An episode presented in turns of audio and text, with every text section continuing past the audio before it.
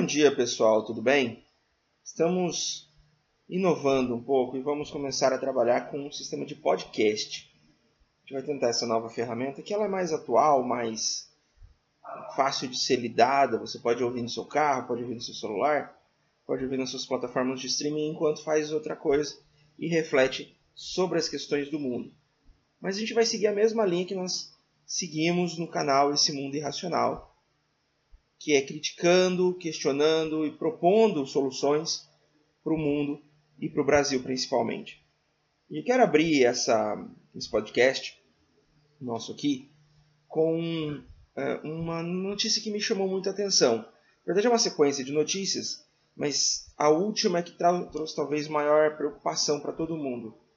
A gente vem vendo nos últimos meses, nas últimas semanas, um processo de ruptura institucional muito grande causada principalmente pelo presidente Bolsonaro. É, ameaças contra as eleições, é, ameaças contra as instituições, ameaças diretas de não cumprir determinações constitucionais.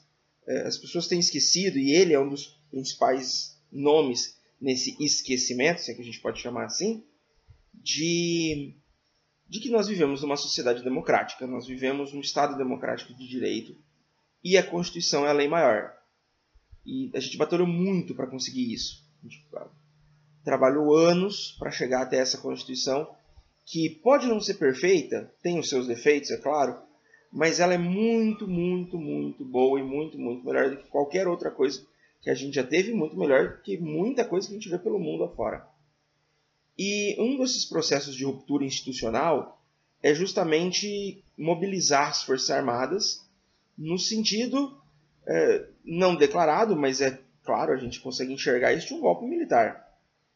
E apesar dele ter se afastado muito do alto comando dos militares, a gente precisa ver como ele tem tratado os ministros militares dele, tem vendido, eu quero que isso fique muito claro para todo mundo, ele está vendendo o governo para o Centrão, sacrificando inclusive os militares. Quando ele coloca o Ciro Nogueira, ministro-chefe da Casa Civil, que é simplesmente o ministério mais importante e era ocupado por um general, ele demonstra claramente que ele não está ligando para os militares, tá? O negócio dele é poder, é se manter no cargo. Dane-se quem ele vai sacrificar por isso. E ele está sacrificando até mesmo os seus colegas de farda, que ele tanto diz defender. Mas tem uma notícia da revista Fórum aqui que me chamou muita atenção, que a associação diz que militares, que PMs, né, seguirão a associação dos, milita do, dos soldados militares estaduais, ou seja, é, do, da polícia militar, diz que vai seguir é, o exército caso haja uma, uma, defesa interna ou ruptura institucional, estado de sítio de defesa. É importante a gente pensar o que, que significa isso. É, isso significa basicamente que a, as PMs, a não é as PMs. A Associação da PM, das PMs brasileiras, disse que vai seguir uma eventual ruptura institucional com o Bozo. Só que algumas questões a gente precisa ponderar. Primeiro de tudo, essa associação representa de fato todos os policiais militares?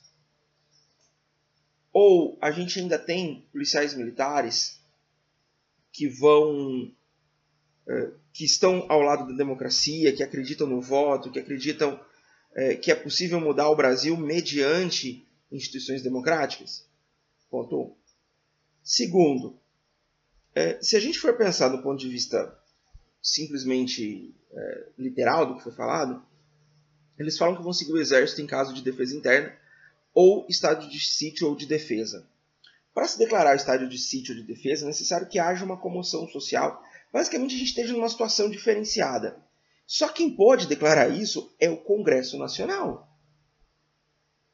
O presidente ele não pode declarar estado de sítio de defesa. Quem declara estado de sítio, estado de defesa e estado de guerra é o Congresso Nacional. Isso está na Constituição. Qualquer tentativa de estado de sítio, de defesa, de ruptura institucional, qualquer tentativa de fazer isso pela presidência é inconstitucional. Ou seja, se realmente as polícias militares seguirem essa linha, continuarem apoiando o presidente nesse caso, elas vão estar atuando contra a Constituição, que é a lei máxima do Brasil. Ou seja, elas vão estar sendo ilegais, elas vão estar provando para os principais críticos das polícias que elas realmente não têm condições de atuar. Existe uma crítica muito grande às polícias militares, que elas seriam ilegais, que elas seriam criminosas, que elas teriam se transformado é, ao longo dos anos em milícias. Eu particularmente não acredito. Eu acho que a polícia militar ela tem indivíduos extremamente corruptos, extremamente é, violentos, são indivíduos. É, é, a gente tem que separar a individualidade da coletividade. A instituição polícia militar é essencial para a segurança interna do Brasil, para a segurança pública. O que a gente precisa fazer é tirar esses indivíduos que mancham o nome das corporações. Agora, se a polícia militar, se as polícias militares seguirem com a ruptura institucional, o que a gente vai ter claramente é uma polícia militar ilegal. Aí sim eles vão ser tudo aquilo que os principais críticos falam. E, só para a gente finalizar essa analogia aqui, essa análise rápida sobre essa matéria, uh, o que a gente precisa ver também é que as polícias militares elas estão subordinadas aos governos do Estado. Obrigatoriamente.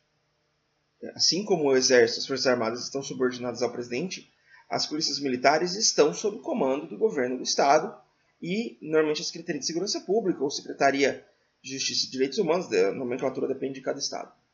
Mas, a partir do momento em que elas não seguirem os governadores, as ordens dos governadores, das assembleias legislativas, porque também a Assembleia tem condições, existem algumas questões que podem ser pautadas pelas assembleias, elas vão incorrer em quebra de hierarquia.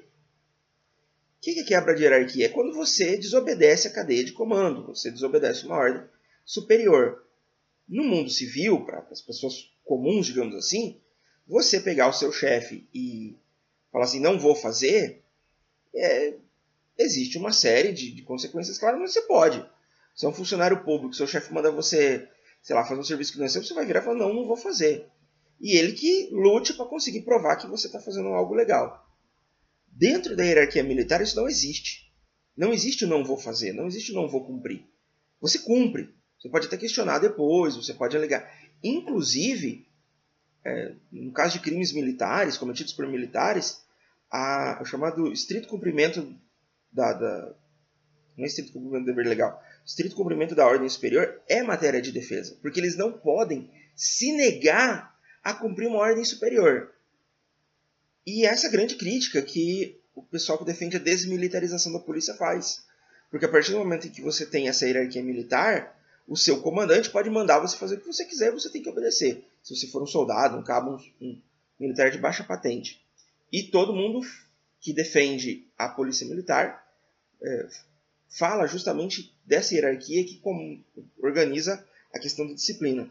Então, é, eles vão estar provando de novo, se seguirem as ordens do exército em é, é desobedecendo as ordens dos governadores, eles vão estar provando de novo para os críticos da polícia militar que os críticos estão certos, que a hierarquia militar ela não serve para a sociedade civil. E aí nós vamos ter aí um, um grave problema de quebra de hierarquia. Então a gente tem que se preocupar muito, e eu conclamo a todos os policiais militares que ouvirem, a, não a seguir ordem, quaisquer ordens, mas a defenderem o Estado Democrático de Direito. E a gente precisa entender que o Estado Democrático de Direito é essencial para a nossa democracia. Pessoal, eu encerro o nosso primeiro podcast por aqui. Sigam a gente nos principais canais de streaming de áudio. E sigam a gente nas nossas redes sociais também. E qualquer dúvida, qualquer coisa, vamos trocando umas ideias por aqui. Um abraço e até a próxima.